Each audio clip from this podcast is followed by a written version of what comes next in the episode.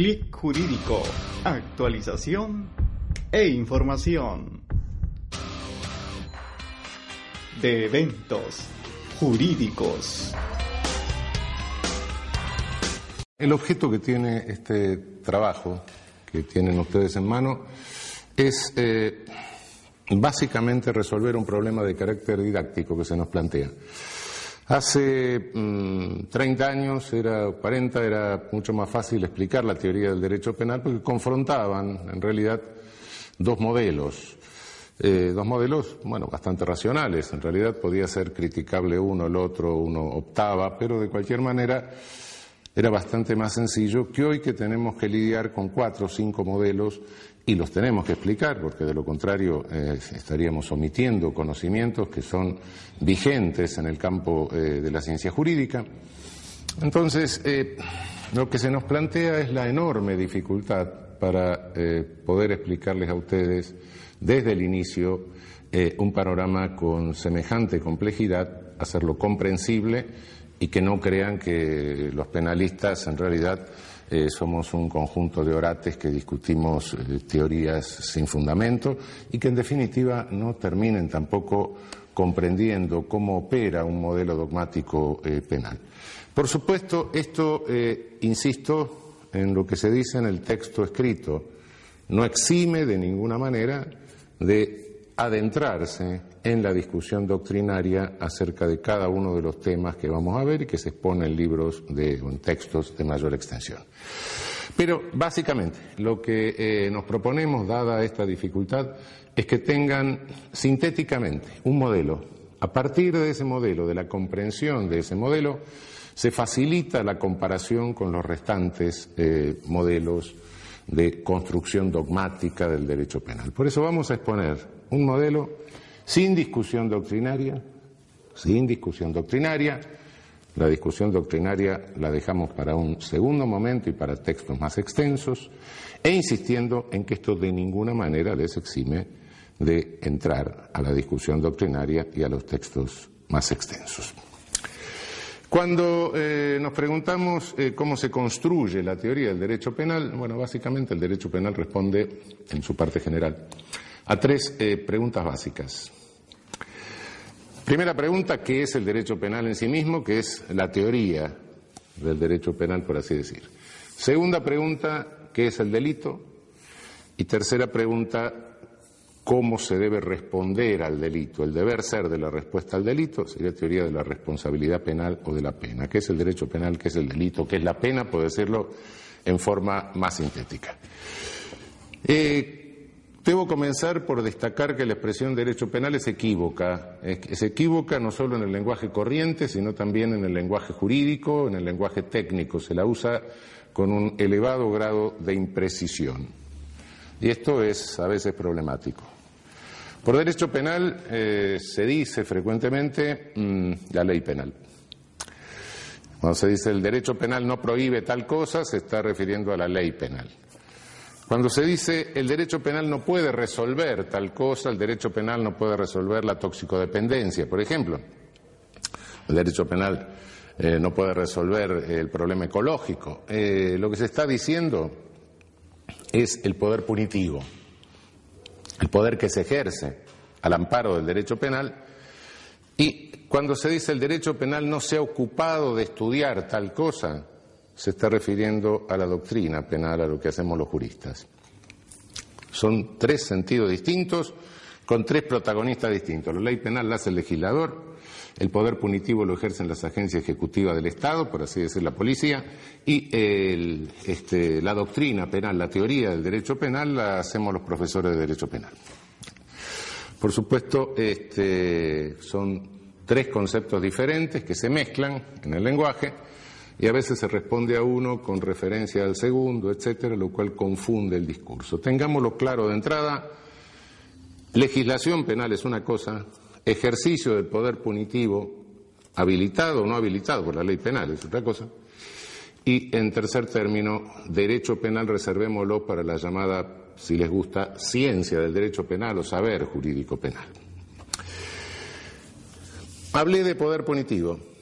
¿Qué es poder punitivo? Poder punitivo es toda coerción del Estado que no persigue ni reparación, ni reparación, y que tampoco contiene un proceso lesivo en curso o inminente. Es decir, con esto le estoy diciendo que no estoy diciendo poder punitivo es, sino poder punitivo es lo que queda después que sacamos la coerción estatal reparatoria y la coerción estatal dirigida a eh, contener un proceso lesivo o inminente. Eh, la coerción estatal reparatoria es la civil, es la del derecho privado. La eh, que contiene un proceso lesivo inminente o en curso es la del derecho administrativo. Dicho de otra manera, cuando alguien debe, tiene una deuda, tiene una obligación de carácter civil, tiene que pagarla. Entonces lo que se hace, si no la incumple, es reparar, obligándolo a pagar o eh, ejecutándole un bien con lo cual se repara. Esa es la eh, coerción de carácter privado. La de carácter público, bueno, alguien me corre con un cuchillo por la calle, aparece un funcionario y lo para.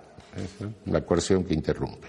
Lo que no entra dentro de ninguno de estos dos modelos y es coerción estatal, eso es poder punitivo. Por supuesto que es un concepto mucho más amplio de lo que normalmente se entiende por poder punitivo, porque no todo el poder punitivo se ejerce al amparo de leyes penales, a veces se disfraza.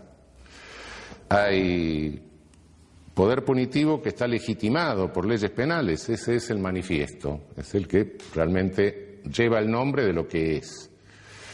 Pero hay un poder punitivo latente, oculto, que se disfraza con otro discurso, se trata de legitimar de otra manera, es decir, eh, la institucionalización eh, prolongada, no por, un, no por un momento de, de tapa aguda, es decir, la institucionalización psiquiátrica prolongada, por ejemplo, la internación de un adolescente en un instituto, eh, apilar viejos en, en, una viejoteca para ver si se deprimen y se mueren rápido. Eh, todo, eso, todo eso es poder punitivo. Y me atrevería a decir que era poder punitivo el viejo servicio militar obligatorio, en la medida en que excedía de la instrucción necesaria para armarse en defensa de la nación que dice la Constitución, y que no necesitaba un año ni dos años, claro. Este, todo eso es ejercicio de poder punitivo con ley latente, es decir, una ley que se encubre con otro discurso. Cuando la ley es manifiesta, cuando la ley penal es manifiesta, eh, ese es el poder punitivo que habilita la legislación penal. Y nuestro saber jurídico es eh, el sistema de interpretación de las leyes penales manifiestas. No nos vamos más allá. La reducción del poder punitivo, la contención del poder punitivo por leyes latentes, por leyes que no son manifiestas, se hace a través de otros recursos jurídicos, recursos rápidos, habeas corpus, etcétera, que tiene el derecho. La contención del poder punitivo armado a través de leyes manifiestas se hace según el programa que va configurando el derecho penal y que le ofrece a la jurisprudencia como eh, proyecto, proyecto de jurisprudencia. Se lo ofrece en realidad eh, se lo está ofreciendo a la agencia jurídica del Estado, es decir, a los jueces, a los fiscales, a los defensores, etc. Eh, si nosotros en nuestro saber jurídico penal, en esto que estamos haciendo, eh, elaboramos un concepto, es un concepto jurídico sin lugar a dudas, pero es un concepto que también es político. ¿Qué es lo que hacemos con esta construcción lo que estamos haciendo, como les decía hace un momento, es ofrecer un proyecto de decisiones a, a una agencia en que opera un poder del Estado. Si estamos haciendo eso y estamos hablando de una agencia que opera un poder del Estado, y es una agencia política en el sentido de gobierno de la poli, no es política en el sentido que no es partidista, sí, eso correcto, pero en el sentido de gobierno de la polis es política. Cada concepto que nosotros elaboramos es un concepto que tiene un alcance, un sentido político, eso no lo olvidemos nunca. En este sentido político, bueno, lo que se nos enseña normalmente en la facultad es decir, bueno, el poder punitivo lo tienen ante todo los legisladores, que son los que hacen la ley. Eh, después lo tienen los jueces, que son los que aplican la ley. Y por último, bueno, la policía, que son los que eh, ejecutan las órdenes de los jueces. Esto es totalmente inexacto, pero es lo que normalmente se enseña eh, formalmente. Ahora vamos a ver qué es inexacto. Cada rama del derecho se define eh, por las características de la sanción que tiene la violación a sus normas. Derecho civil, derecho administrativo, derecho laboral, derecho mercantil, etcétera. Sí. Bien, la sanción que tiene la violación de la norma penal es la pena. Eh, no voy a entrar a toda la crítica y a la exposición de las teorías de la pena, sino a decir qué son. Ese es el gran inconveniente que tenemos. Eh, hay una vieja clasificación de teorías de las penas que viene desde 1830 más o menos, este, la pueden ver ustedes en algún texto más extenso con todas sus variables. Pero ¿qué son estas teorías de la pena? Es lo que a cada penalista se le ocurre que la pena debe hacer y en razón de lo que debe hacer, elabora toda la teoría del derecho penal. Lo que debe hacer la pena es la función que debe cumplir el poder punitivo habilitado por las leyes penales. Lo que a mí se me ocurre que debe cumplir la pena. Por supuesto, este es el debe que está en mi cabeza, es el debe del deber ser. No es el ser de la pena, sino el deber ser, lo que a mí se me ocurre que es la función que debe cumplir, ese poder punitivo que habilito. Prevención general, prevención especial, positiva, negativa, retribución, lo que se me ocurra. Es bien, pero eh, el deber ser, si es que debe ser, es porque no es, o porque todavía no es. Y la pena no es como a mí se me ocurre, la pena es como es ónticamente, en la realidad, en el mundo. Si esto es así en el mundo, entonces, en la medida en que yo me sumo a una teoría de la pena, delido como debe ser la pena y construyo todo sobre la base de mi deber ser, le estoy haciendo un programa a las agencias judiciales, le estoy haciendo un programa político para que ejerzan su poder conforme a como yo entiendo que debe ser, pero que no es la pena. Y los estoy instigando a que apliquen penas que no son. Mirado desde el ser, el poder punitivo funciona exactamente al revés de la escala que dijimos hace un momento, legislador, juez, policía. Y funciona exactamente al revés porque el legislador lo que hace es una es lo que llamamos criminalización primaria, es decir, un proyecto de criminalización. Ahora, si ustedes agarran el Código Penal y en alguna noche decide insomnio en la canícula, eh, se leen toda la parte especial del Código Penal, todas las leyes penales especiales, se van a dar cuenta de que algunas de esas cosas hicieron en principio, pero en segundo término se van a dar cuenta de que en realidad si cada vez que se viola una norma o se cae en, en una descripción de esas, eh, tendría que operar el poder punitivo, tendríamos que estar todos presos eh, virtualmente. Entonces es un programa absolutamente irrealizable.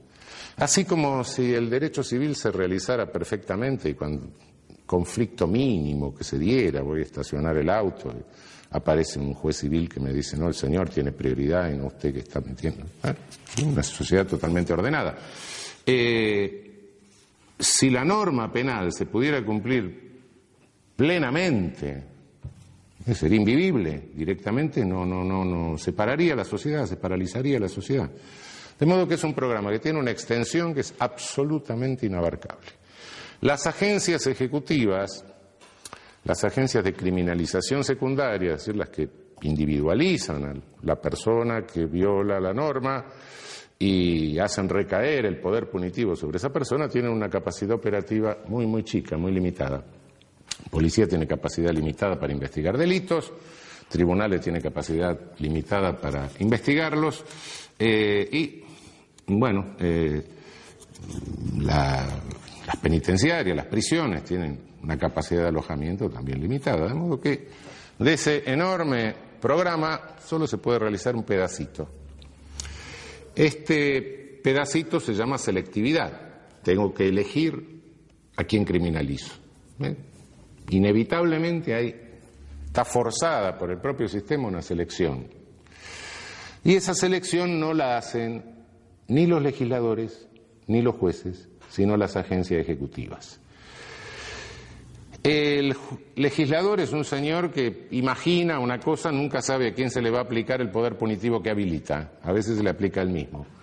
Eh, los jueces no salen a la calle a buscar delincuentes ni a seguir violadores. Eh, quien selecciona es la agencia ejecutiva. Al juez le llega en auto oficial el seleccionado. Y entonces sí tiene el poder jurídico que no es menor, de decir, bueno, acá hay un semáforo con una luz roja, este proceso de criminalización no avanza, acá hay un semáforo con una luz verde, este proceso de criminalización, sigue adelante, o acá hay una luz amarilla, esperemos un rato y vamos a ver qué pasa. Ese eh, no es poder menor y es justamente lo que, eh, lo que programa el derecho penal, lo que programamos en este, en este proyecto de jurisprudencia, de decisiones coherentes que le ofrecemos a las agencias jurídicas. Esto es eh, la perspectiva desde el ser. Ahora bien, eh, selectividad del poder punitivo. Eh, se pueden sostener cualquier cantidad de teorías, incluso macrosociológicas, etcétera, no, no me meto en eso. La selectividad es decir, cómo seleccionan las agencias para la criminalización primaria es predominantemente por estereotipos. Eh, se selecciona a alguien que tiene características externas que responden a determinados prejuicios eh, negativos, claro, de la sociedad. A esos sujetos se los selecciona. Eh, quien no cae en el estereotipo difícilmente resulta seleccionado Puede serlo, naturalmente hay un porcentaje. Me estoy inclinando, me estoy hablando siempre a la inclinación general que tiene el fenómeno, no a casos particulares, que evidentemente puede suceder. Eh, los estereotipos eh, no, son, eh, no son construidos por las agencias del sistema penal, ¿no? los estereotipos sintetizan una cantidad de prejuicios negativos que existen en toda sociedad y en cada época y en general lo construyen, eh, se construye a través de la comunicación masiva. Eh, si nos vamos al, hace 100 años, en el Caras y Careta aparecía el malvado, que tiene ciertas características lombrosianas. Hoy eh, el malvado está construido a través de la caja boba, de la televisión. Evidentemente cambiaron técnicamente, cambió el contenido del estereotipo pero de cualquier manera, la regla eh, sigue siendo la misma. Cuando Lombroso iba a la cárcel y veía a todos esos sujetos, qué sé mujeres estrábicas, eh, tipos prognáticos, eh, la, mente, la, frente huidiza, las orejas en asa, no los inventaba, estaban. Estaban porque el estereotipo del malvado de la época tenía esa cara y nadie que tuviese esa cara podía caminar mucho tiempo suelto por ninguna capital europea en tiempo lombroso. Hoy hay sujetos que son también portadores de características estereotípicas, que son otras. En general el estereotipo es feo, también hay un componente de tipo estético en la cuestión, pero eh, fealdad y maldad van más o menos juntas, pero el, eh, el estereotipo no es algo externo solo, sino que cada uno de nosotros en la vida es eh, como es, con sus características externas, pero Conforme a características externas se nos eh, demandan roles. Eh, el que tiene aspecto de médico se le demanda el rol de médico, el que tiene aspecto de albañil se le demanda el rol de albañil y cuando no se responde al rol, bueno, incluso nos enojamos, ¿no? Si todos los días en el colectivo me encuentro con un señor que va vestido de albañil y un día le pido que me haga un revoque en casa y me dice, no, yo soy el profesor titular de filosofía presocrática de la universidad, y digo, pedazo estúpido, porque se viste así, ¿no? Este, bueno, eh, sí, eh, efectivamente. Este, mm, el portador de caracteres eh, estereotipados, por regla general, como introyecta el rol, lo internaliza, lo asume, eh, conforme a las demandas de los demás, eh, es un sujeto que sí sabe cometer eh, delitos, pero en general son delitos groseros, es decir, la ópera tosca, Lo cual facilita, por otra parte, esta selectividad, Frente al delito grosero, el seleccionar al sujeto es mucho más sencillo que frente a un delito sofisticado, Imagínense es mucho más sencillo. Eh, bueno, detectar a alguien que va vestido de ladrón, tiene cara de ladrón, se comporta como ladrón y además este, es una bestia que rompe un, cristal de un, de un, auto para sacar el pasacassette, etcétera, es mucho más fácil criminalizar a ese sujeto que detectar toda una, una operación complicada de una estafa altamente sofisticada, triangulación internacional, etcétera. Esto hace que eh, la selectividad del sistema penal estructuralmente recaiga siempre sobre sectores más carenciados, operando como una suerte de epidemia. ¿no? es decir, el poder punitivo en la realidad opera sobre aquellos, aquellas personas que resultan más vulnerables a ese ejercicio. Y la selectividad es un, eh, es un dato de carácter estructural, no, no, esto, insisto, puede hacerse todas las teorías que se quieran, macrosociológicas, políticas, marxistas, lo que se le ocurra, pero eh, este es un dato estructural. No hay ningún poder punitivo en el mundo que no se ejerza selectivamente por, esta disparidad originaria entre lo programado y lo, que es eh, posible realizar como criminalización secundaria. Quiero aclarar eh, algo más, eh, porque les puede llamar la atención este planteo originario que hago, porque invierto normalmente el planteo eh, tradicional en materia de derecho penal. obviamente que esta característica estructural del poder punitivo lesiona frontalmente el principio de igualdad. Es una realidad, hay una. En alguna medida, el poder, el ejercicio del poder punitivo siempre lesiona el principio de igualdad. Pero cuidado que no lo lesiona solo en el aspecto victimizante, en el aspecto criminalizante. También lo lesiona en el aspecto victimizante. El reparto de la victimización tampoco es parejo en una sociedad. Es decir, si yo tengo la posibilidad de, pagarme una seguridad, de vivir en una casa que tiene muros altos, que están electrificados, que tiene un sistema de alarma, etcétera, tengo mucha más seguridad que si estoy viviendo en una villa. Entonces, entre el que vive en el country y el que vive en la villa hay un riesgo de victimización diferente. Entonces, también es selectivo de, la otra punta, en, la víctima. Y, y, si nos vamos un poco más allá, y decimos, bueno, pero en este conflicto, además, ¿quién está en el medio? Bueno, agencias ejecutivas. ¿Cómo se integran esas agencias ejecutivas, especialmente en América Latina, me estoy refiriendo básicamente? Eh, bueno, con una selectividad también. Se seleccionan, sobre todo a nivel de tropa, a nivel de, más, de jerarquía más inferiores, se seleccionan personas de los mismos segmentos sociales que están más castigados por la victimización y por la criminalización. Si lo observamos desde afuera, da la impresión de que se dice, bueno, aquellos segmentos excluidos, marginados o más carenciados de la sociedad, Da la impresión que hay una suerte de fomento para que se maten entre ellos este, y en tanto, eh, bueno, no se puedan coaligar y no tengan protagonismo político. Naturalmente que se pueden pensar 10.000 conspiraciones. No, lo cierto es que es así. Eh, no, no, no creo que haya nadie con, con una máquina pensando esto, programando esto. Eh, si lo hubiese, habría que darle el premio Nobel al mal, pero no, creo que eso exista. Este, pero sí, no creo en conspiraciones, pero sí creo en funcionalidades. Y la funcionalidad sí existe. Bueno, llegó la hora, frente a esta realidad de, mm, de qué es la pena, preguntarnos qué nos incumbe a los penalistas al hacer la teoría del derecho penal, ¿no? ¿Qué es el poder punitivo? Bueno, en el ámbito de la sociología se discute muchísimo, la pena en lo óntico, en lo real, cumple una función plural, como se puede deducir de esto que estoy diciendo. La discusión en este ámbito es una discusión muy eh, viva, eh, en el ámbito sociológico, eh, pero básicamente la pena es un hecho político, el poder punitivo es un hecho político, no jurídico. Un viejo penalista latinoamericano, quizá una de las figuras más interesantes del penalismo latinoamericano del siglo XIX, Tobías Barreto, que fue profesor en la Universidad de Recife, en el norte de Brasil, eh, decía el fundador de la escuela de Recife, eh, decía que la pena es un hecho político. La pena es como la guerra, decía.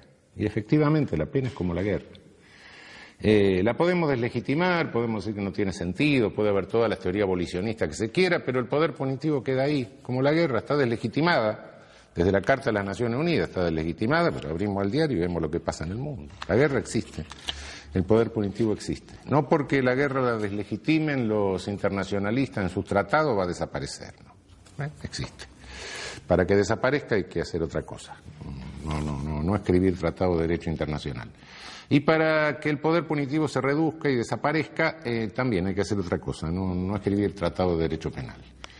Eh, yo no sé si tenía razón, eh, quién era que tenía razón, si la pena, si la guerra es la continuación de la política por otros medios, la política es la continuación de la guerra por otros medios. No sé si era Clausewitz o Foucault, pero evidentemente hay una función de contención que cumple el derecho, el derecho distintas ramas, pero el derecho, frente al fenómeno de la guerra y frente al fenómeno del poder punitivo.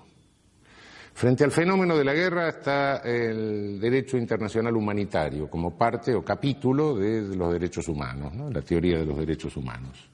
Derecho internacional humanitario concretado internacionalmente en los convenios de Ginebra. No hay que matar prisioneros, hay que darle determinada alimentación con calorías, no se puede dejar que se mueran los náufragos, etcétera.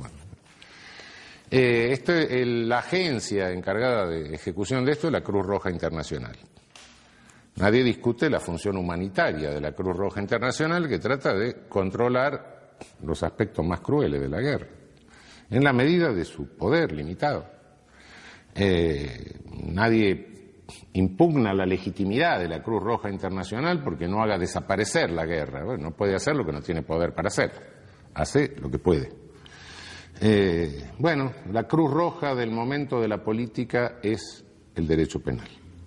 Nuestra función es una función de contención del ejercicio del poder punitivo.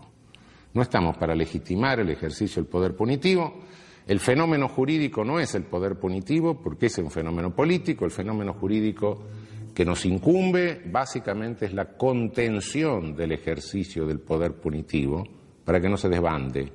Cuando el poder punitivo se desbanda, viene la masacre, viene el genocidio.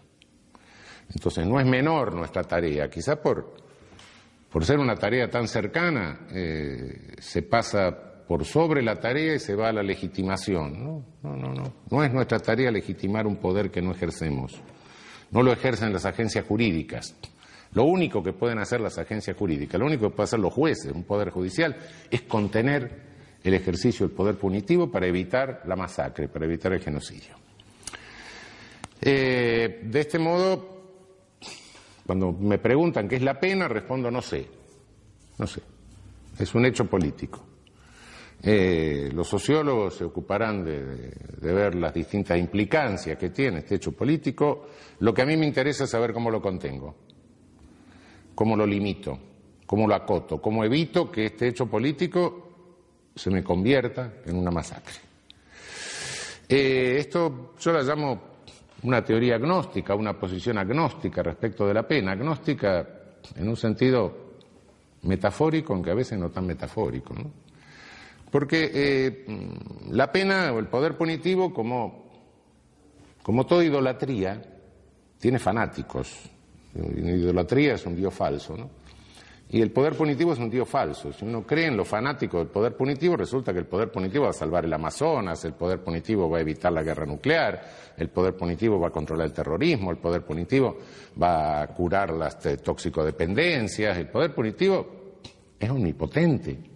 Si es omnipotente, Dios. Entonces guarda, es un ídolo, es un falso Dios. Y como les decía, sí, tiene sus, sus integristas, sus fanáticos. Frente a ese falso ídolo, eh, creo que es preferible que el derecho penal adopte una posición completamente agnóstica. Yo no sé para qué sirve. A veces sirve para algo, a veces no sirve para nada. Y a veces realmente, y sobre todo si se desbanda, se convierte en un poder genocida, en un poder masacrador.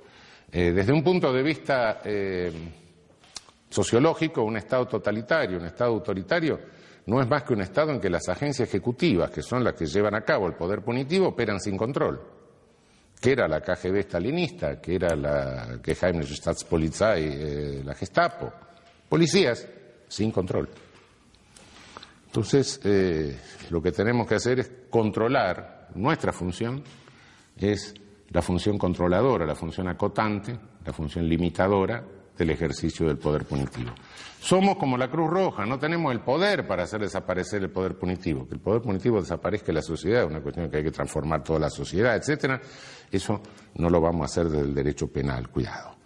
Quien crea que eso lo va a hacer desde el derecho penal está delirando, evidentemente. Una transformación total de la sociedad para volver a, modelos de solución eficaz de conflictos sin ejercicio de poder punitivo es algo que eh, excede nuestra función. La función hoy, aquí, ahora, es contención, limitación, acotamiento del ejercicio del poder punitivo para que no se convierta en una catástrofe, en una masacre. Del lado del poder punitivo y las pulsiones del poder punitivo siempre está el Estado de policía que quiere que las agencias ejecutivas no tengan ningún control. Podemos terminar en la KGB, en la Gestapo, cualquier cosa por el estilo. Eh, del lado de la contención del poder punitivo está el Estado de Derecho. Entonces, bueno, vivimos en un Estado de Derecho. Eh, habrá sonrisa frente a esta pregunta, más o menos. Y más o menos, sí, más o menos. Porque ningún Estado de Derecho es perfecto. El Estado de Derecho ideal, en que todos somos iguales ante la ley, lo de abajo, lo de arriba, etcétera, el costado, eso no existe. Todos los Estados de Derecho históricos, reales, son momentos pulsionales entre el Estado de Derecho y el Estado de Policía. El Estado de Policía es una especie de enano que está dentro del Estado de Derecho, que el Estado de Derecho se encapsula lo contiene, lo limita, es un corsé que le pone a las pulsiones del Estado de policía. El que siempre tiene la manija quiere quedarse para siempre y aumentar su poder. Pulsión del Estado de policía.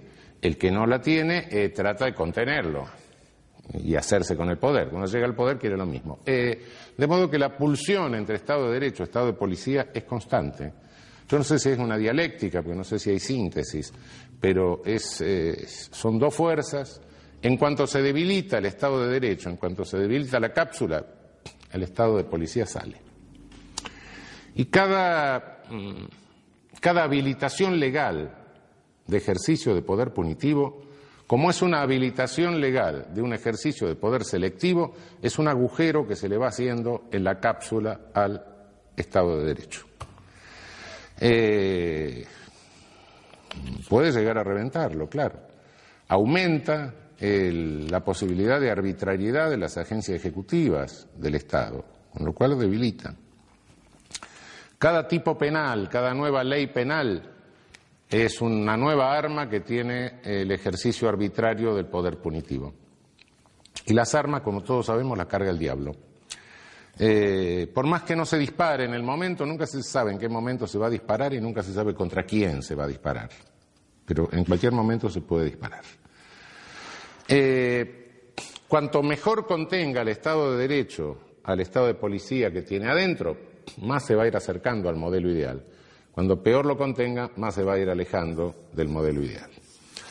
Eh, pero, quede claro, los peores crímenes de toda la historia los ha cometido el ejercicio de poder punitivo desbocado.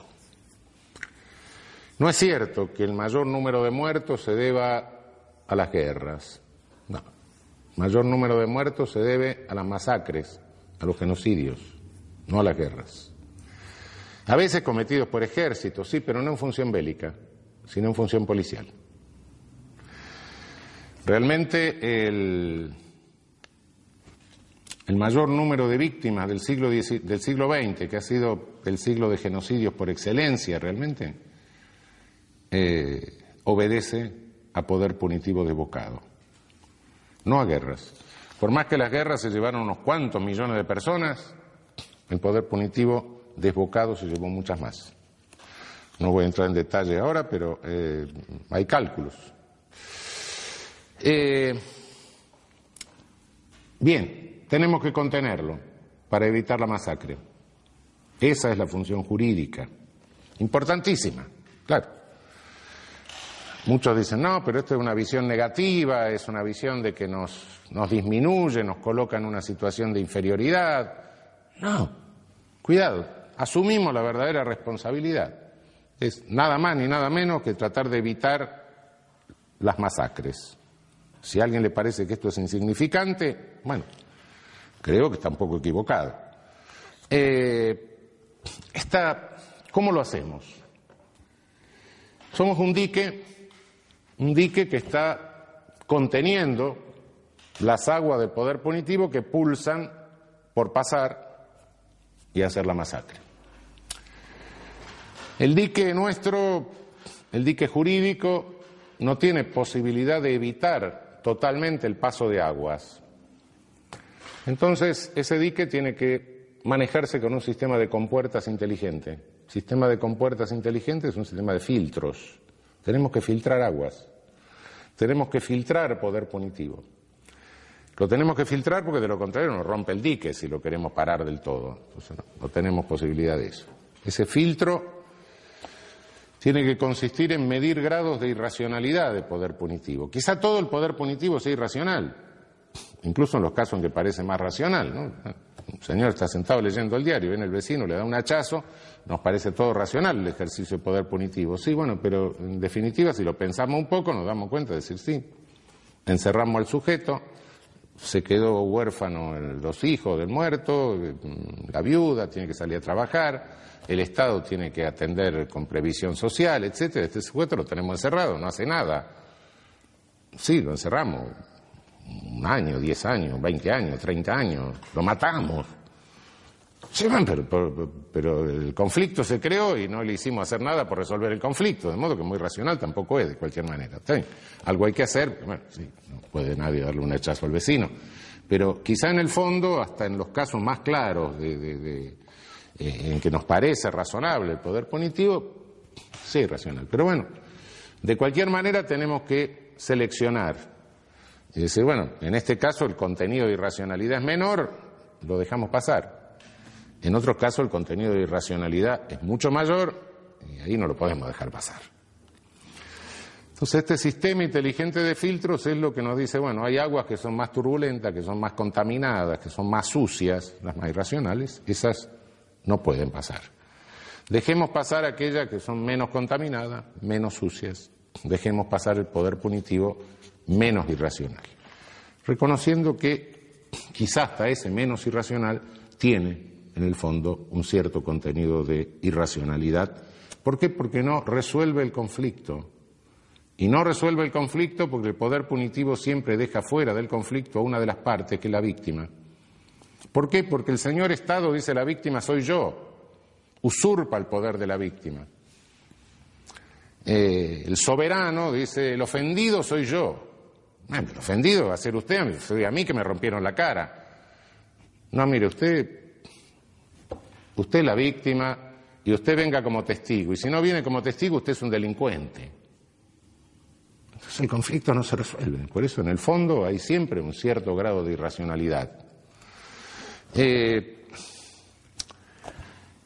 contener el poder punitivo de esta manera en este momento tiene una alta importancia, muchísima importancia. ¿Por qué? Porque domina en el mundo un discurso único de medios que eh, propugna la venganza y el desenfreno de todo poder punitivo.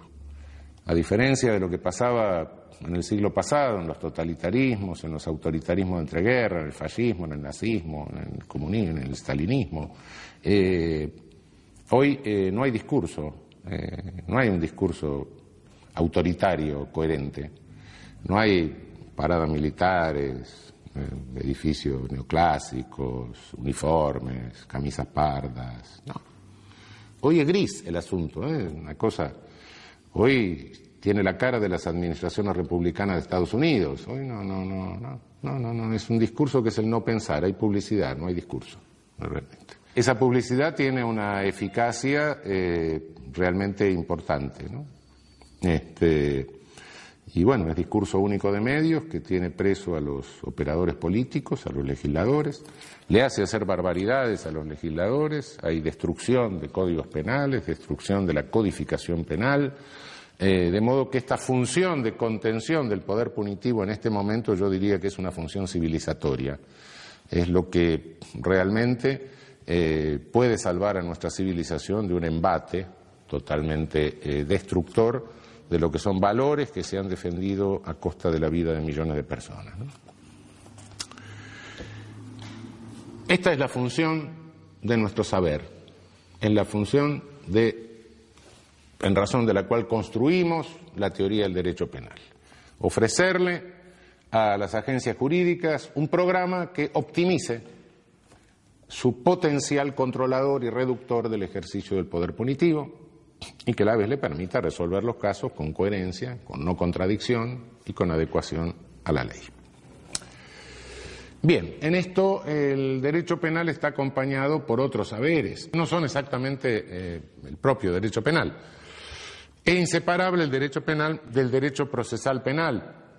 ¿Qué es el procesal penal? Es el derecho que indica el camino que hay que seguir que deben seguir los distintos personajes, los distintos protagonistas de las agencias jurídicas, desde el momento en que se tiene una noticia crímenes, desde el momento en que llega una noticia de un delito a conocimiento de ellas, hasta el momento en que se pronuncia una pena, y diría yo, hasta el momento en que se termina la ejecución de la pena. Eh, lamentablemente hay una institución del derecho procesal que en realidad se ha vuelto de derecho material es la llamada prisión preventiva o prisión cautelar. La mayoría de los presos que tenemos en América Latina no son condenados, son presos preventivos, son presos cautelares, son presos que están presos por las dudas, que están presos por razones de seguridad. Aproximadamente el 70% de los presos que tenemos en, eh, en América Latina son presos preventivos. Hay otra rama jurídica que acompaña al derecho penal, que es el eh, derecho de ejecución penal en nuestro país, hoy regulado por la Ley 24.660. Es el derecho que regula la ejecución de las penas una vez que hay una sentencia firme. Eh, en realidad, eh, todo este fenómeno que estoy explicando, en gran medida responde a una explicación que la da otra disciplina u otro, otro orden de conocimientos interdisciplinario, no voy a entrar a la discusión, que se llama criminología. La criminología es eh, el conjunto de conocimientos provenientes de distintas disciplinas que me permite acercarme o aproximarme a la realidad del delito y del funcionamiento del sistema penal, de la operatividad del sistema penal.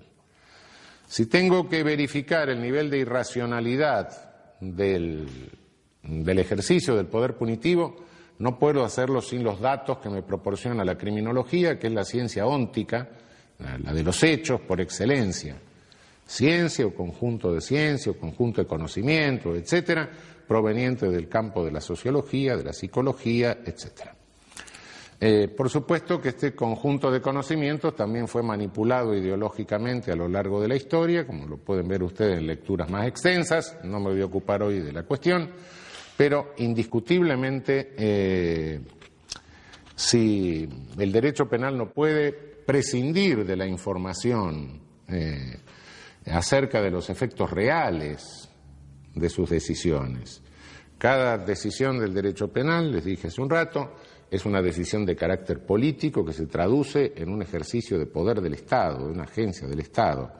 Eh, por ende, eh, ese efecto se produce en un mundo real. Eh, si prescindimos de los conocimientos de lo que pasa en el mundo real y hacemos sentencias o le proponemos a los jueces hacer sentencias con una visión normativa del deber ser sin tener en cuenta el ser, bueno, el derecho penal se psicotizó. El derecho penal está absolutamente psicótico entonces. No nos interesa lo que pasa en la sociedad, nos interesa la coherencia normativa de lo que estamos haciendo. Yo creo que a cada uno de nosotros, como ser humano, como persona, como habitante, como ciudadano, lo que nos interesa es el efecto social que producimos. Eso de la coherencia es un valor, por supuesto, tenemos que ser irracionales, pero no podemos poner la coherencia por encima de los efectos reales en la sociedad. Y los efectos reales en la sociedad, en la persona, etcétera, no los podemos conocer sin el auxilio de las disciplinas que se sintetizan en eh, la criminología. Bien, eh, mm, para construir la teoría del derecho penal tenemos una serie de principios. Tenemos que hacer un edificio. Los principios son algo así como las ordenanzas municipales cuando tenemos que hacer un edificio. Esto lo tenemos que construir respetando determinadas reglas. Eh, principios constructivos, llamémosle, las ordenanzas municipales edilicias para la construcción del edificio. En este sentido, eh, la fuente de estos principios constructivos, la primera fuente de estos principios constructivos es el derecho penal. Eh, del derecho penal es el derecho constitucional. El derecho constitucional es el que nos marca los lineamientos básicos en la construcción de toda la teoría. No puede haber una contradicción entre el derecho constitucional y la ley penal infraconstitucional. Si hay una contradicción, eh, la ley penal infraconstitucional directamente debe ser declarada inconstitucional. Y si hay dos posibles interpretaciones, una conforme a la Constitución y otra inconstitucional, tenemos que elegir la interpretación conforme a la Constitución. El derecho penal, mm, la primera ley básica del derecho penal es que debe ser de acto. El artículo 16, al establecer la igualdad ante la ley, nos dice, nos baja desde la Constitución, nos dice, bueno, muchachos, acá lo único que se puede penar es un acto. No se puede penar una persona, no se puede jerarquizar seres humanos, es decir, no se puede discriminar. Eh, discriminación no es toda diferencia entre seres humanos, naturalmente que los seres humanos son diferentes, y, yo no puedo pretender ser bailarín del Teatro Colón, ni puedo pretender integrar la, selección argentina de fútbol, no, bueno, ¿por qué no? Este, en consecuencia, eh, pero eso no es discriminación, eh, discriminación es cuando se jerarquiza seres humanos con un contenido de carácter peyorativo, eh, como es una criminalización, naturalmente. El 16 de la Constitución nos obliga, en el principio de, eh, igualdad, a solamente a penar actos, no personas. Eh, después nos vamos a ocupar de esto porque parece que entro en contradicción con lo que dije antes. No, no, no es contradicción. Este, ya vamos a ver qué sucede. Eh, los mandatos fundamentales se deducen de la, de la Constitución para clasificarlos de alguna manera. No, niego que puede haber otros criterios de clasificación, solo es un criterio de tipo expositivo. Yo diría que hay tres órdenes de reglas constructivas, eh, tres mandatos fundamentales, digamos, de los cuales se derivan otros. El mandato de legalidad, el mandato de respeto elemental a los derechos humanos y el mandato derivado del principio republicano de gobierno. Del mandato de legalidad se deriva la legalidad formal, eh, una conducta que pueda ser delito tiene que estar establecida en ley formal, sea del Congreso de la Nación respecto de la mayoría, que son, bueno, la facultad de dictar el Código Penal está delegada en nuestro país, por las provincias al Congreso Federal, de modo que tiene que ser una ley formal del Congreso Federal.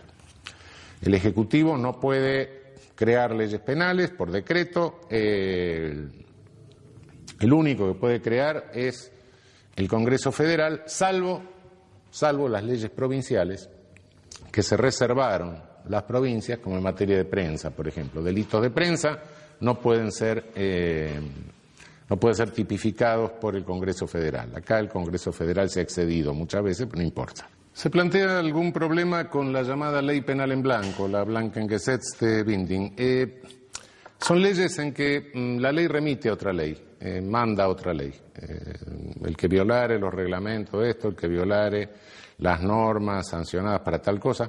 Cuando la otra ley es una ley propia del Congreso de la Nación, del Congreso Federal, no hay problema. El problema es cuando remite a ordenanzas municipales, a decretos del Poder Ejecutivo, la ley de drogas, la ley de armas, etcétera. Yo tengo dudas muchas veces sobre la constitucionalidad de estas remisiones. En realidad eh, pueden representar en algunos casos verdaderas delegaciones de poder punitivo eh, que son propias y exclusivas del Congreso de la Nación.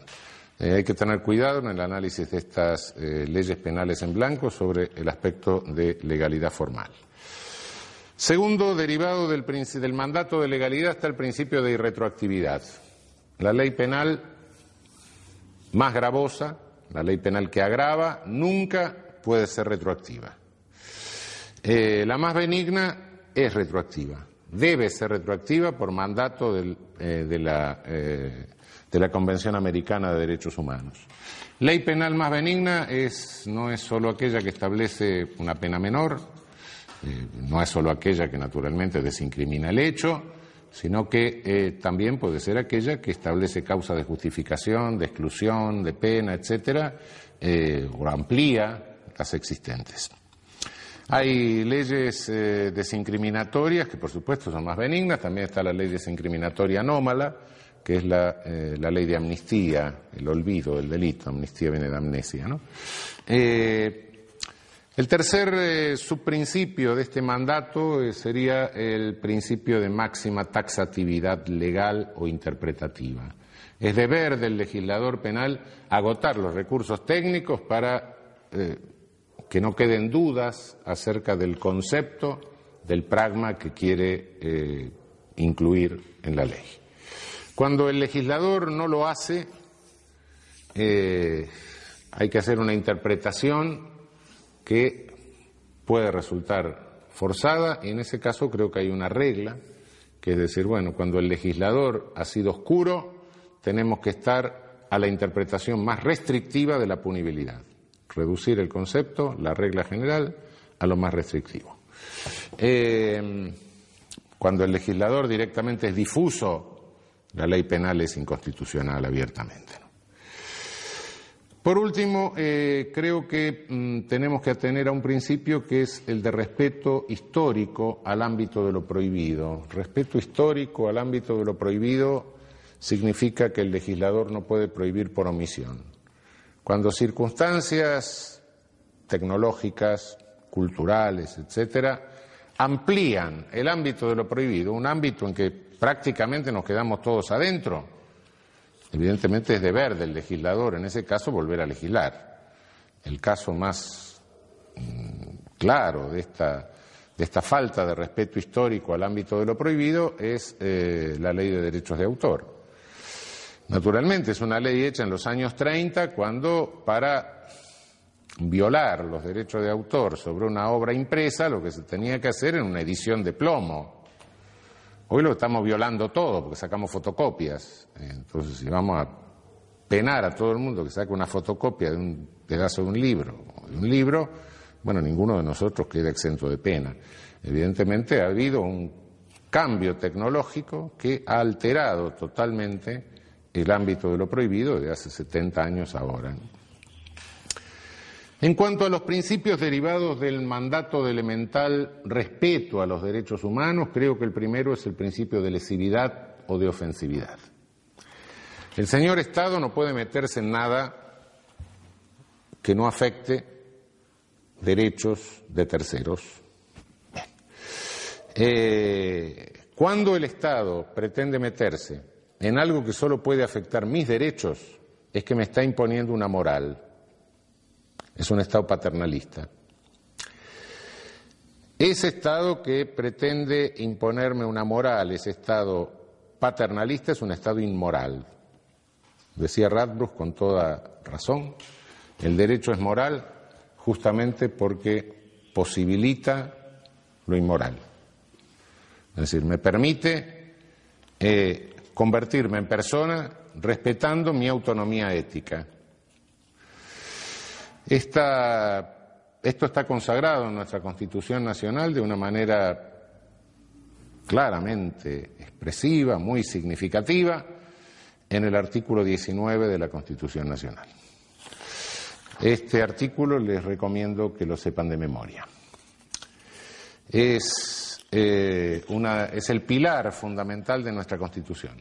Eh, nuestro derecho no es un derecho al servicio de ningún ídolo, de ningún ideal, de ninguna cosa suprahumana, trascendente, sino que es un derecho eh, intrascendente de la persona. Es el respeto a la dignidad de la persona y la persona entendida como ente con autonomía ética, como ente poseedor de una conciencia conforme a la cual eh, señala o distingue entre el bien y el mal. Conciencia que la tiene el otro, que tengo enfrente, y a la cual su conciencia le puede indicar otro criterio moral diferente del mío. Y los dos tenemos que convivir. Principio de humanidad. Ninguna pena, no solo en abstracto, sino también en concreto, puede representar una crueldad inusitada para la persona penada.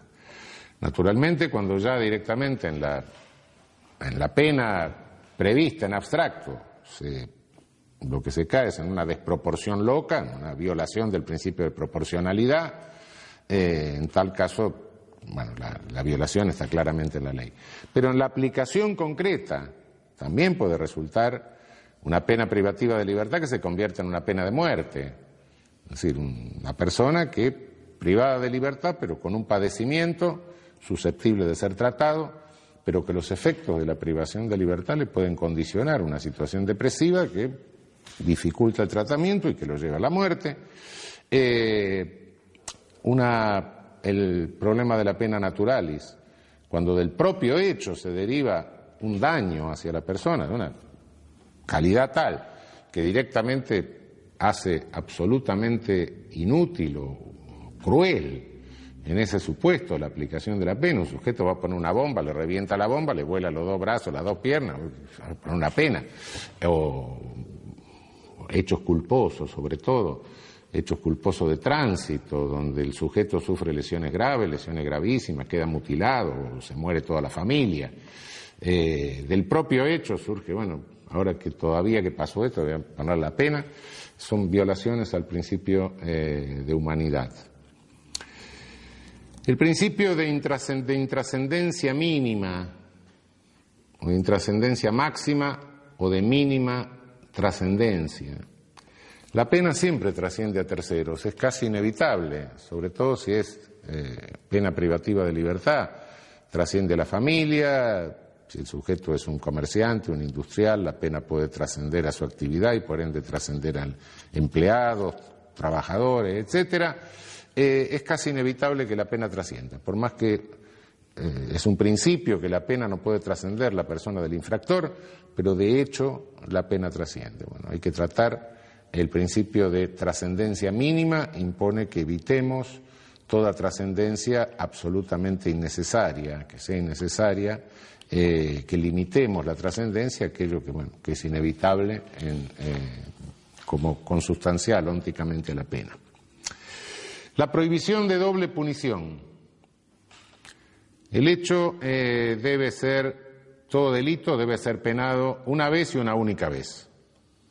No puede haber dos penas para un mismo delito. Esto no se debe hacer. Este, esto está claro, eh, no hay muchas dudas, pero en la práctica puede suceder en algunos casos cuando la persona está sometida a dos órdenes jurídicos, es decir, a un orden jurídico formal, por ejemplo, y a un orden jurídico comunitario. Personas que pertenecen a culturas originarias, eh, que de, ninguna manera pueden eludir la sanción comunitaria por el hecho y, sin embargo, se le impone una sanción de carácter formal a través del juez penal, etcétera, cuando la comunidad le, a su vez también le impone una sanción, que la más grave de las sanciones comunitarias la expulsión de la comunidad. Eh, en tal caso hay una doble punición.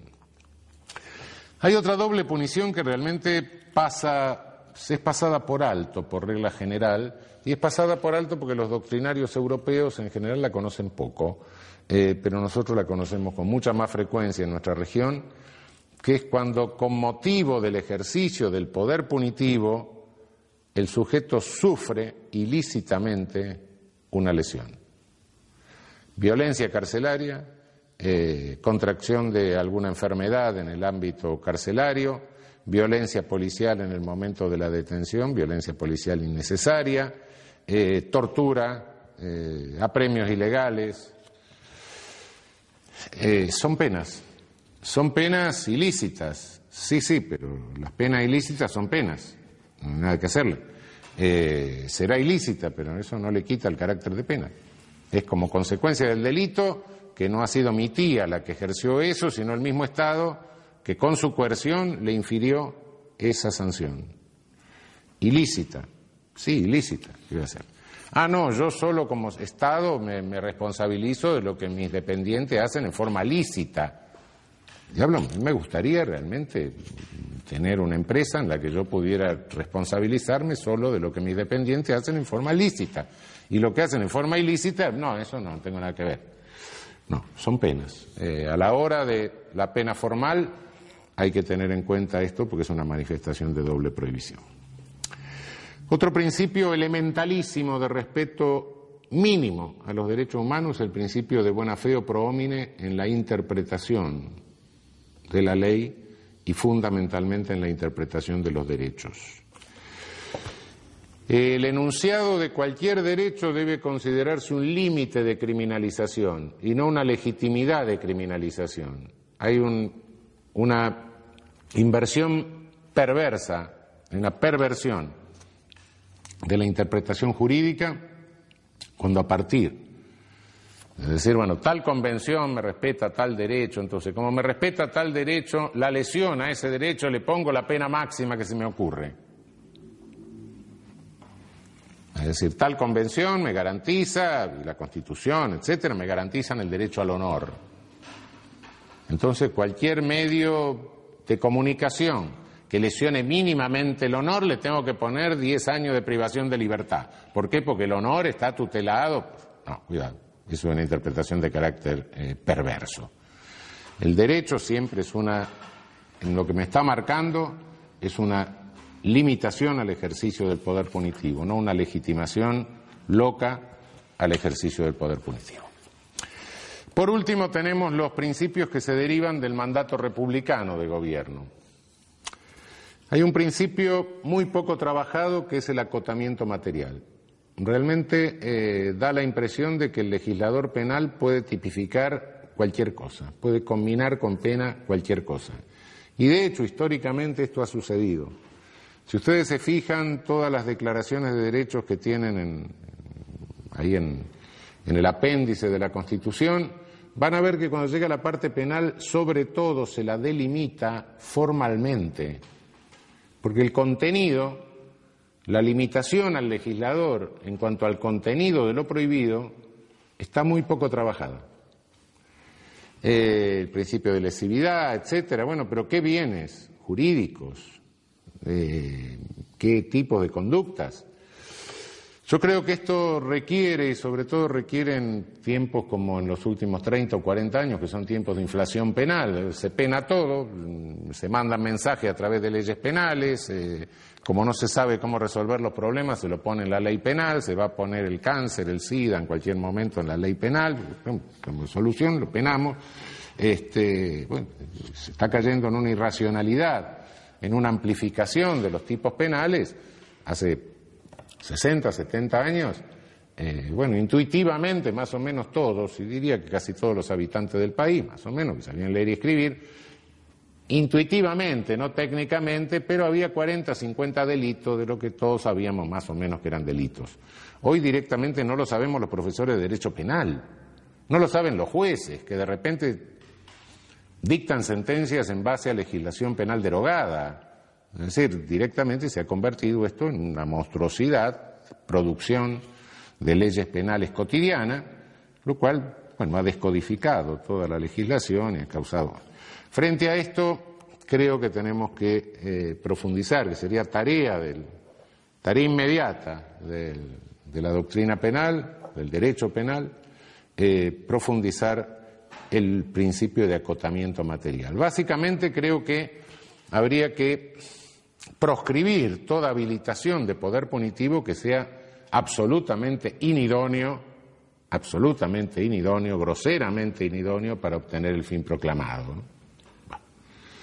Si tuviera que ejemplificar con un caso de absoluta inidoneidad para obtener el fin proclamado, diría que la punición del consumidor de un tóxico prohibido para evitar la toxicodependencia y el tráfico de, tóxicos prohibidos. Es un absurdo, por supuesto.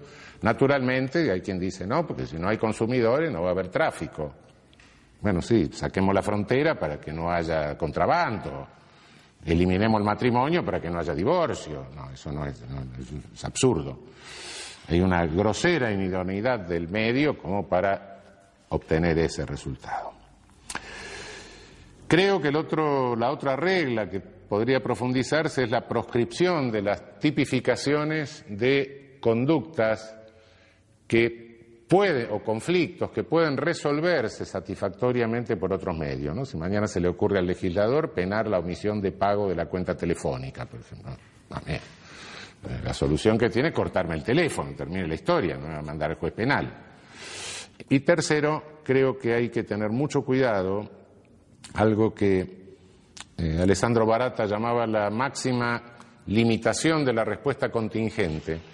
Tener mucho cuidado, observar muy, muy atentamente la constitucionalidad eh, de las leyes que son respuesta contingente, respuesta contingente a fenómenos, respuesta contingente a la alarma por un hecho, ¿no? respuestas políticas, mensajes que manda el legislador eh, frente a un hecho que obtiene una gran notoriedad mediática. Del sistema republicano de gobierno se deriva otro principio que es el de superioridad ética del Estado.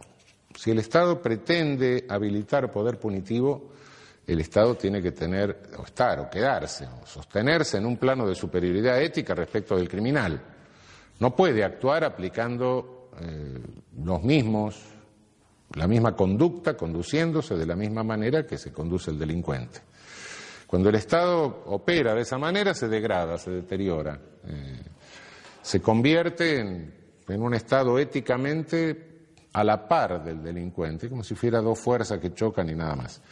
Eh, nosotros tenemos algunas disposiciones introducidas en los últimos años como grandes novedades del Estado posmoderno, realmente no son más que cosas que se traen del Estado premoderno, que violan este principio.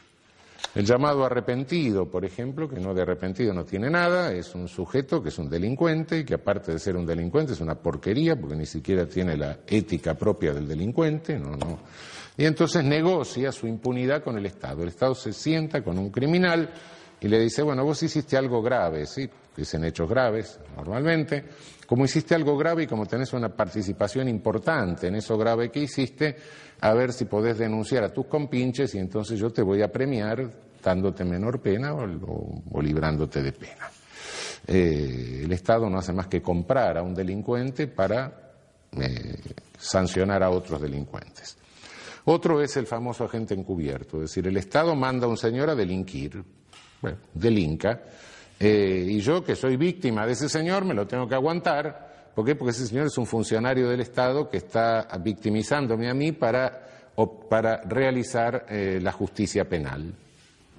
Yo soy un ciudadano que no tengo derecho a gozar de, de todos mis derechos, mis bienes, etcétera, y nadie tiene por qué interferir en mi vida ni privarme de ningún derecho con el pretexto de que al valor supremo de realización de la justicia penal me está defendiendo. Como me está defendiendo, me roba el auto. Y si yo llego a sacar un arma en legítima defensa para defender mi propiedad, que es el auto, entonces me mata. ¿Por qué lo mandó el juez a hacer eso? son, esas son violaciones al principio de superioridad ética del Estado. Y por último, eh, hablaría yo del eh, principio de saneamiento genealógico en la interpretación eh, de la ley. Hay tipos penales que se arrastran, se copian de un código a otro, van pasando históricamente, vienen siglo XIX, siglo XVIII, algunos vienen del derecho romano, y se olvida cuál es el origen ideológico, que es un origen muchas veces incompatible con los principios republicanos. Por ejemplo, si vemos en, la estafa, en nuestro código, eh, la estafa calificada y un tipo raro que hay ahí, que es eh, la circunvención de menores e incapaces. Eh, aparentemente es un tipo que se ha estudiado poco, pero cuando lo analizamos y vemos genealógicamente de dónde viene, ese tipo fundamentalmente proviene del Código Napoleón y proviene, y proviene de prejuicios antisemitas. Ese es el origen. Eh, lo cual, bueno, naturalmente uno lee el tipo, parece que es un tipo inofensivo, pero eh, genealógicamente es un tipo antisemita. Eh, por último, eh, después nos vamos a ocupar de esto más en detalle, el principio de culpabilidad. A nadie el, principio republicano de gobierno impide que se pueda penar a cualquiera si no se le puede reprochar personalmente, si no se le puede formular un reproche personal por el injusto que ha cometido. Después vamos a desarrollar esto más ampliamente. Es decir, a nadie se le puede penar por la mera causación de un resultado. El versario en rey líquida quería la causa, quiso el efecto, quiso el resultado. Esto no puede funcionar en función del principio republicano. La pena tiene que estar fundada en un reproche personal que se le puede formular al sujeto porque habiendo tenido la posibilidad de realizar una conducta, realizó otra. Bien, hasta acá hemos visto concepto de derecho penal, la teoría la tesis acerca del poder punitivo de la pena, hemos visto los principios constructivos del edificio, las ordenanzas municipales que tenemos que respetar a la hora de construir nuestro edificio teórico. Bueno, ¿y qué vigencia, qué ámbito de vigencia espacial tiene esto? Bueno, el derecho penal que construimos lo que proponemos tiene una vigencia espacial eh, que se funda básicamente en la territorialidad, se aplica sustancialmente en el territorio. Toda ley penal tiene vigencia en el territorio del Estado que la dicta, básicamente. El principio de territorialidad es un principio universal, pero además suele combinarse con otros principios. El principio real o de defensa, que es aquel se aplica al Estado eh, titular del bien jurídico. Eh, por ejemplo, en falsificación de moneda, el efecto de falsificación de moneda se produce sobre el Estado emisor de la moneda. Eh, también está la cuestión, hay una cuestión de, espacial, se realiza una conducta en un Estado, se produce el efecto en otro Estado. Este es el principio real o de defensa, que eh, el otro principio es el de personalidad. Según el principio de personalidad, la ley penal sigue a la persona, esté donde esté. ¿no? Eh, es el principio de personalidad activa, eh, es decir, sigue al infractor, al infractor lo sigue el derecho penal de su país, aunque cometa el delito en otro lado, pero también el principio de personalidad pasiva, la víctima, eh, la víctima, eh, la nacionalidad de la víctima determina la ley aplicable al victimario. Nuestra ley, nuestra ley positiva no reconoce principio alguno de nacionalidad o de personalidad, ni activo ni pasivo.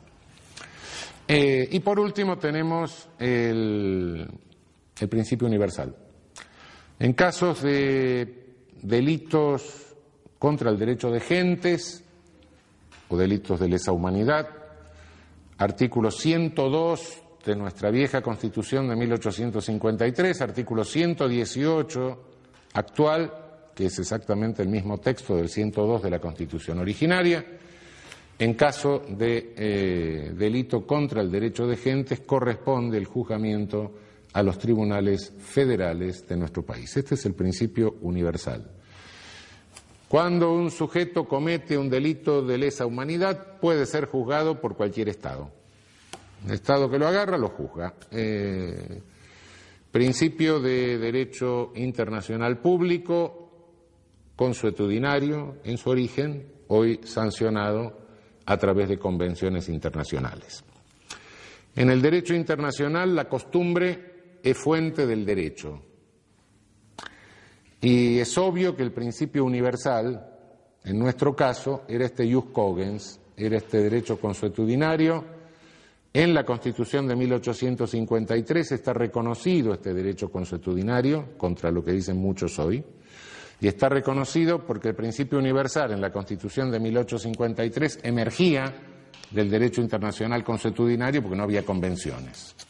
Entonces queda claro que eh, nuestra Constitución desde sus orígenes reconoce eh, la fuente consuetudinaria del derecho internacional y por ende del derecho internacional penal.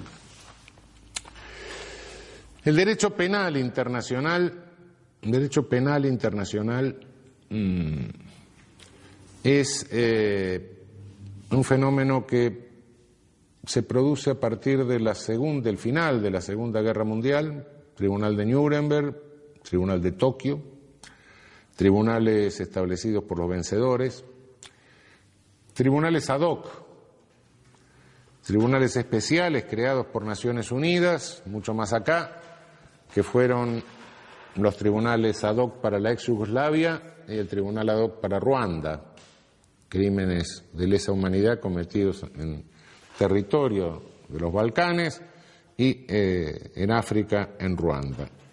Y finalmente tenemos el derecho penal internacional, o internacional, sí, derecho penal internacional, que es el de mm, el instrumento último es el Estatuto de Roma, que crea el Tribunal Internacional, el Tribunal Penal Internacional. Em, se discute la función de la pena en el derecho penal internacional. Yo creo que la pena no cambia de ninguna manera eh, su carácter. El poder punitivo no pierde el carácter selectivo por el hecho de internacionalizarse. Conserva todo su carácter selectivo, más aún quizás se agudice, porque entran factores políticos, sin lugar a dudas que a un tribunal penal internacional va a dar a alguien que perdió el poder, mientras lo tiene no, eh, lo cual agudiza la característica selectiva que tiene el ejercicio del poder punitivo.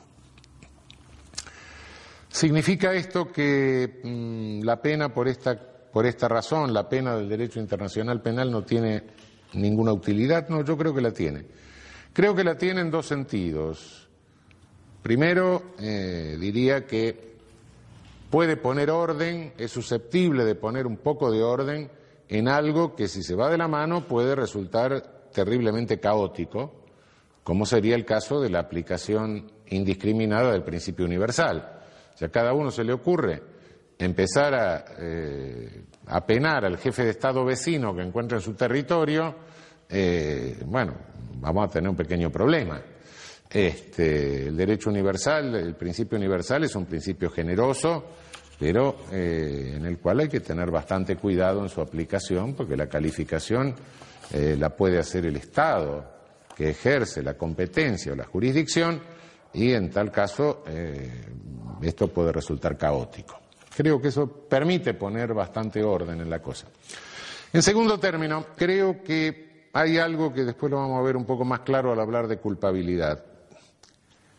A medida que mayor es el ilícito, a medida que mayor es el esfuerzo que el infractor realiza para ponerse al alcance del poder punitivo, menor es el poder que tenemos las agencias jurídicas para contener el poder punitivo. Esto lo verificamos históricamente. Cuando el infractor que ha hecho un enorme esfuerzo por alcanzar el poder punitivo, del genocida, es ejecutado por una víctima o por varias víctimas, el poder punitivo frente a este ejecutor, frente a la víctima vengadora, si se quiere decir, se encuentra muy, muy limitado, muy acotado. Eh, esto se verifica históricamente, ¿no? Colgaron a Mussolini en la plaza de Dongo. Y bueno, ¿cómo terminó la cosa? Y terminó que unos cuantos años después el tribunal de, Como dijo, mire, como no se había terminado la guerra, entonces este, Eh, fue un acto bélico. ¿Por qué? Porque, bueno, porque dos y dos son cinco. Eh, ¿Qué pasó con los armenios que mataron a los genocidas turcos en Alemania? Y lo declararon inimputable. Es decir, mm, no tenemos, pierde eh, la agencia jurídica la autoridad ética para contener el poder punitivo. Entonces se nos da una disyuntiva, se nos da Dongo Nuremberg. Eh, el sujeto se sale de la comunidad, el, genocida pierde la condición de persona, se sale de la comunidad. Es un sujeto al que cualquiera le puede hacer cualquier cosa, es un. Eh,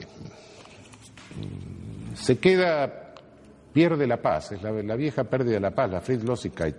Eh, es un sujeto que queda sin protección comunitaria,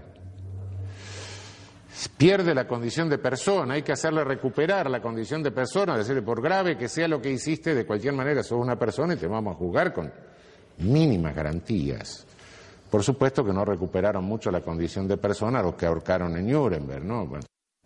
este, pero lo que se está haciendo ahora con el Estatuto de Roma, que marca una pena máxima de 30 años, lo que se está haciendo, lo que se hizo con los tribunales ad hoc de la ex Yugoslavia, lo que se hizo con el tribunal ad hoc de Ruanda, Mm. es decirle, recupera, hacerle recuperar la, condición de persona y por otra parte evitar una reacción de carácter mm, que es de una horda. Es decir, si nos paramos frente a un genocidio, nos paramos como civilización, no nos paramos como horda. Eh, si tenemos que elegir entre Dongo, colgar a Mussolini pata abajo, cabeza abajo, etcétera, y Nuremberg, y bueno, elijamos Nuremberg. Por lo menos en Nuremberg por lo menos en Nuremberg no se mató a la amante de Mussolini, a Claretta Petacci ni al hermano. No. Nuremberg mataron a los que tuvieron que matar. Y condenaron a los que tuvieron que condenar y absolvieron a algunos. Está bien. Con mínimas garantías, mínimas, sí, cierto. Pero, pero bueno, se evita el acto vandálico, el, acto. Eh, se recupera de alguna manera la condición de persona del genocida, del criminal contra la humanidad. Eh, lejos de ser un derecho penal del enemigo, es eh, la negación del derecho penal del enemigo. En el derecho penal del enemigo le digo, vos no sos más persona. Eh, aquí se le dice, pese a lo que hiciste, sos persona, vení que te voy a juzgar con mínimas garantías, por lo menos. Este, no voy a dejarte librado a, a una horda asesina. Bien, con esto cerramos el panorama de la primera pregunta de qué es el derecho penal. Hemos visto la noción de derecho penal, los principios constructivos del edificio teórico del derecho penal, hemos visto